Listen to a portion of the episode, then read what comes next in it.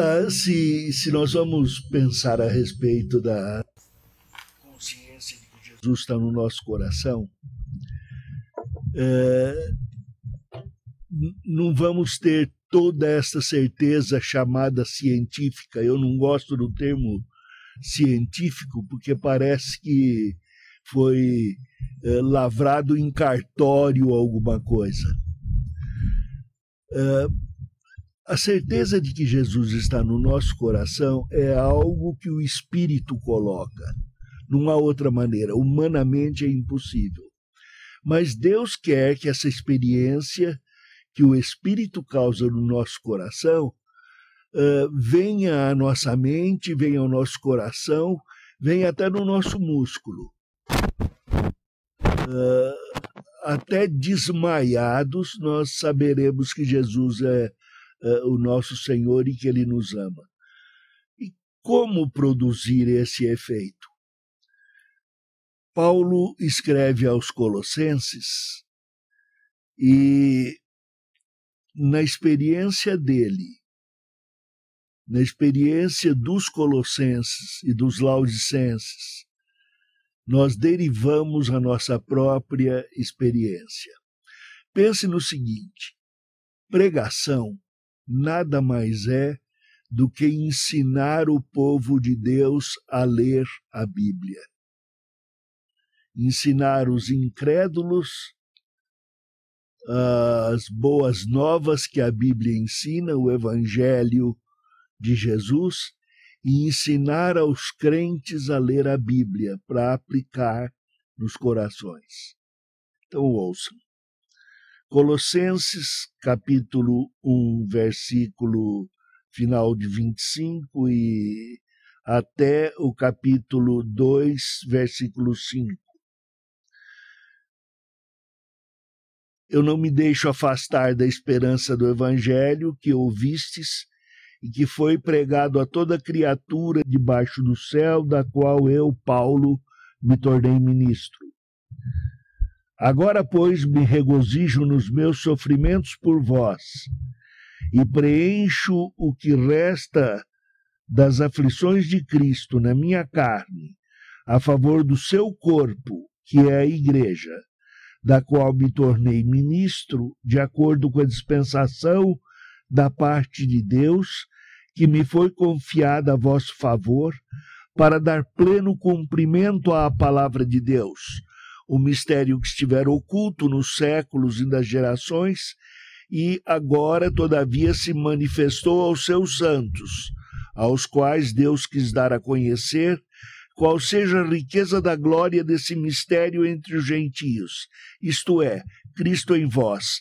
a esperança da glória, o qual nós anunciamos advertindo a todo homem, ensinando a todo homem em toda sabedoria, a fim de que apresentemos todo homem perfeito em Cristo. Para isso é que eu também me afadigo, esforçando-me o mais possível, segundo a sua eficácia que opera eficientemente em mim.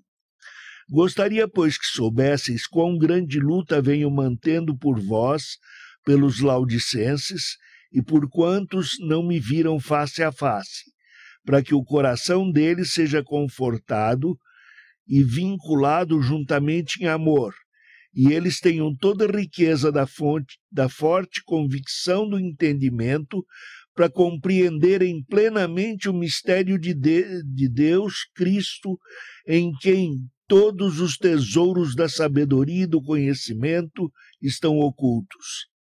Assim digo para que ninguém vos engane com raciocínios falazes pois, embora ausente quanto ao corpo, todavia em espírito estou convosco, alegrando-me e verificando a vossa boa ordem e a firmeza da vossa fé em Cristo.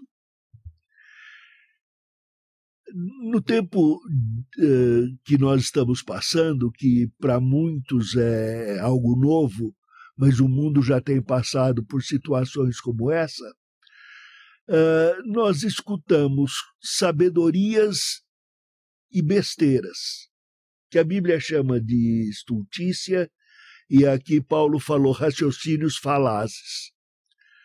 Vai aí uh, na comunicação da, da mídia e vê lá alguém falando: não pode ter culto online, porque a igreja não está presente e ela só pode reunir quando estiver fisicamente presente. E eu digo: besteira. Ah, mas na, naquela época não tinha uh, o recurso da, da net. É, mas tinha correspondência, carta. E era coisa rápida.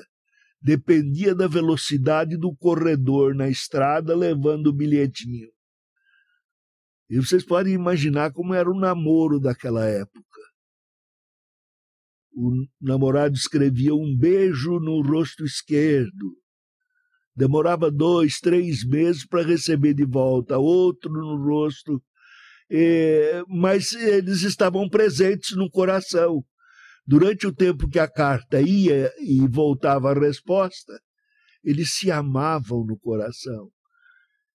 E pelas cartas eles se conheciam um conhecia a natureza do o caráter do outro. E assim Paulo, escrevendo aos Colossenses, no momento de aflição, em momentos de perseguição da igreja e necessidade que eles passavam, ele diz: Agora me regozijo nos sofrimentos por vós e preencho o que resta das aflições de Cristo. E logo adiante ele diz: na esperança da glória. E esse é o primeiro mistério que nós vamos aprender. O mistério de sofrimentos agora, glória depois. Mas diz a palavra de Deus que não é um mistério por ser desconhecido.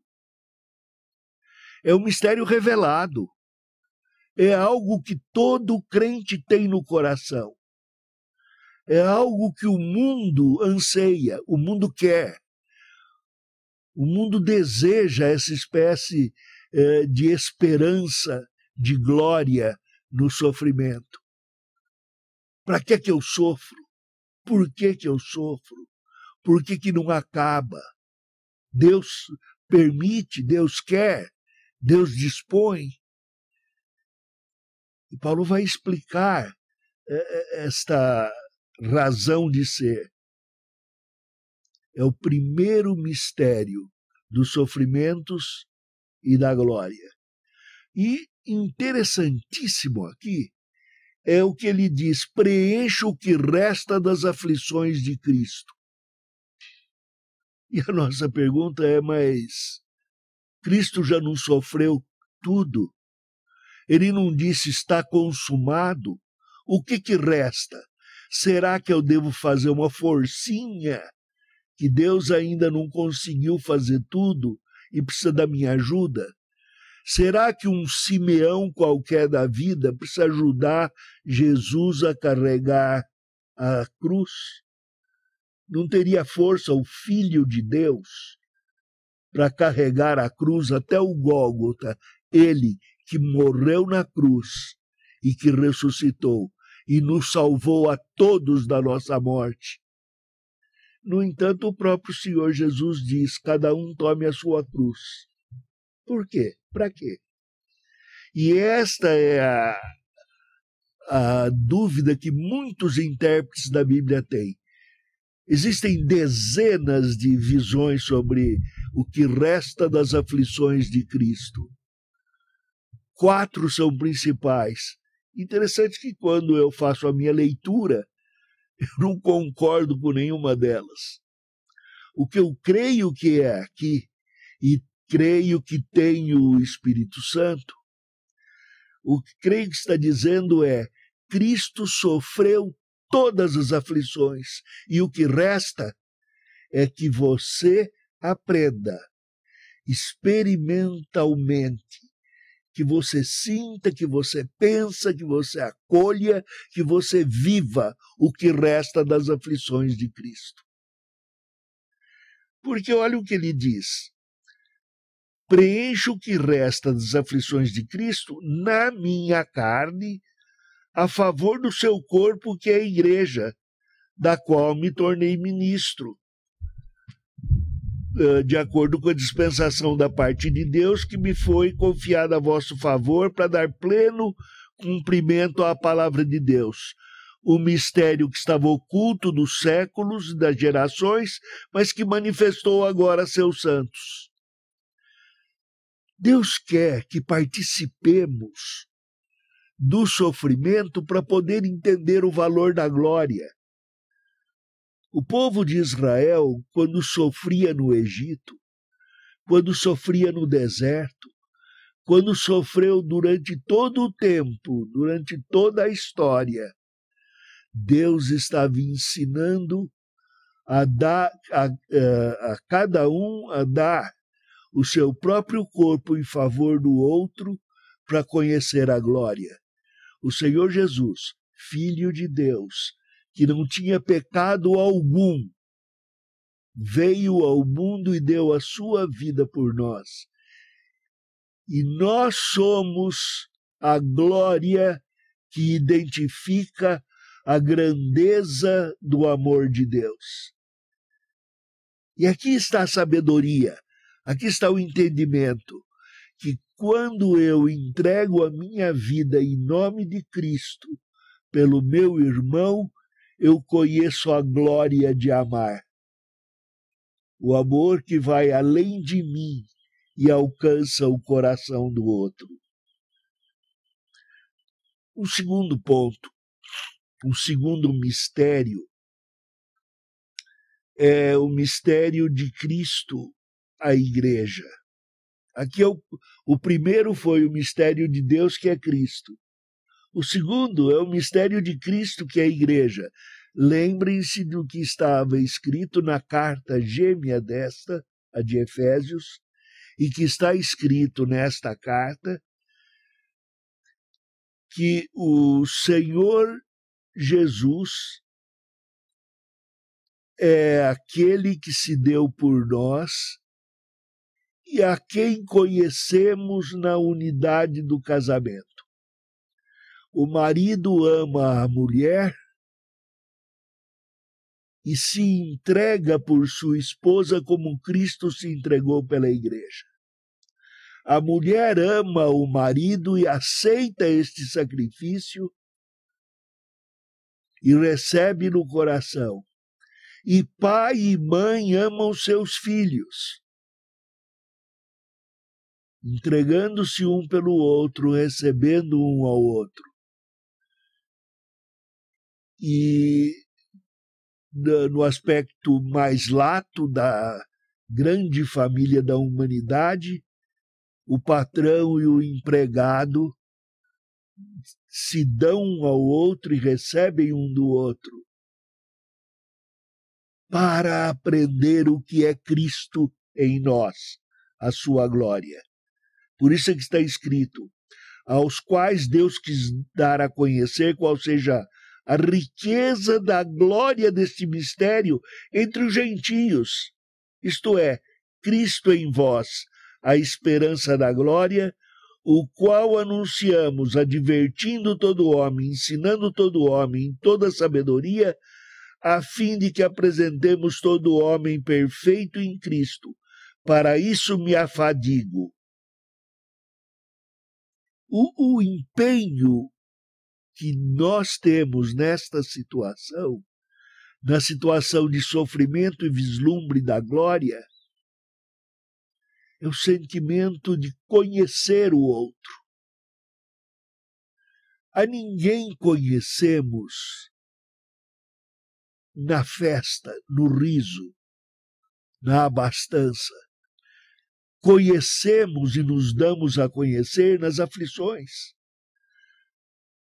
Leiam aí os jornais, escutem uh, os noticiários. O caráter do governante surge no momento da aflição, a sua ganância ou seu despreendimento, a sua frieza ou seu calor E nós também, aqui nas nossas casas, nos damos a conhecer. Nos damos a conhecer na, nas interpretações que fazemos da história e nos damos a conhecer uns aos outros. Por exemplo, na minha casa, eu estou num isolamento que para mim é muito comum, com exceção de receber pessoas, de ir à igreja, ainda que eu tenha recebido algumas pessoas aqui. Mas eu estou mais distante dos filhos, dos netos. estou próximo da Elizabeth. E nesse momento de isolamento, ela me conhece mais. É aquele momento em que eu digo: estou perdendo a paciência. E ela diz: você não pode perder o que não tem. É, nós nos damos a conhecer na aflição. A aflição vem como depurador do amor. E depura a nossa visão do amor de Cristo. Quando entendemos a esperança, a glória, nós entendemos o amor de Cristo. Acabei de ler um, uma nota aí que veio no IPP Família, nosso uh, WhatsApp da, da igreja, o pedido que Miriam fez sobre duas colegas que contraíram uh, o coronavírus e uh, elas trabalham em hospital, trabalham com a saúde e estão isoladas. Outros pedidos uh, vieram. Nós oramos uns pelos outros. E ver o carinho, a presteza uh, do coração de um para com o outro, o Senhor nos ensina a orar, nos ensina a falar uns com os outros, nos ensina a conhecer onde é que dói nos ensina a conhecer quem é que Sara. Estamos sendo aperfeiçoados nesse movimento. Deus está nos conduzindo ao mais profundo do amor, para o mais alto da sua glória. E, finalmente, há um terceiro aspecto de mistério que é o mistério da adoração de Deus no sofrimento e na glória. Uh, em Coríntios, o apóstolo São Paulo uh, usou uma expressão, uh, capítulo 4, versículo 6, onde ele diz: Cristo, que aquele que disse de trevas resplandeça a luz, ele mesmo resplandeceu em nosso coração para a iluminação do conhecimento de Deus na face de Cristo. E é onde nós estamos sendo conduzidos. Paulo diz: Gostaria, pois, que soubesseis quão grande luta, quão grande sofrimento tenho mantido por vós ele orava pelos uh, colossenses, pelos laudicenses, uh, por todas as igrejas do Vale de Licos e por todas as igrejas que ele conhecia e as que ele não conhecia. O amor aprendido no conhecimento extravasa para ser oferecido para quem a gente não conhece. Só assim o mundo vai saber que os amamos quando souber que amamos uns aos outros. Aquele que ama não ama somente aquele que gosta, ama o inimigo. O amor extravasa, vai para o vizinho, vai para a escola, vai para o armazém. Então, esse sofrimento todo nos chama à compreensão da grandeza do amor para compreender, diz aqui, plenamente o mistério de Deus em Cristo, em quem os tesouros da sabedoria e do conhecimento estão eternos. Então alguém vai é, perguntar, mas aonde é que isto vem preencher o fato de que no atual sofrimento estamos fazendo culto de adoração à distância? Exatamente no ponto de que aprendemos a amar a despeito de circunstâncias e a despeito de onde estejamos. Por isso ele diz: Ainda digo para que ninguém vos engane com raciocínios falazes, para que ninguém fique falando bobagem pela internet, mas fale com sabedoria. Pois, embora ausente quanto ao corpo, contudo em espírito estou convosco, alegrando-me. No meio de sofrimento, em espírito, estamos juntos. Só assim vamos aprender que o Senhor Jesus, embora ausente no corpo, está presente no espírito. E um dia virá, com toda a sua glória, para nos conduzir à sua glória. A igreja vai aprender o que é viver como indivíduos que continuam tendo nome, que não se perdem numa comuna, mas que se ganham quando o indivíduo se dá em favor do próximo. Porque Cristo, aquele em quem fomos feitos individualmente, morreu por nós para chamar para si um povo que vai aprender a ser o que ele é. Que a breve mensagem permita que você, voltando para casa, leia esse texto. Lembre-se do que eu disse. Pregar nada mais é do que ensinar a ler a Bíblia e a viver. Que a presente situação nos leve em sofrimentos à esperança da glória e, na prática, a aprender o amor de Cristo e ao amor entre nós todos, e o amor que temos com todas as pessoas. Deus os abençoe.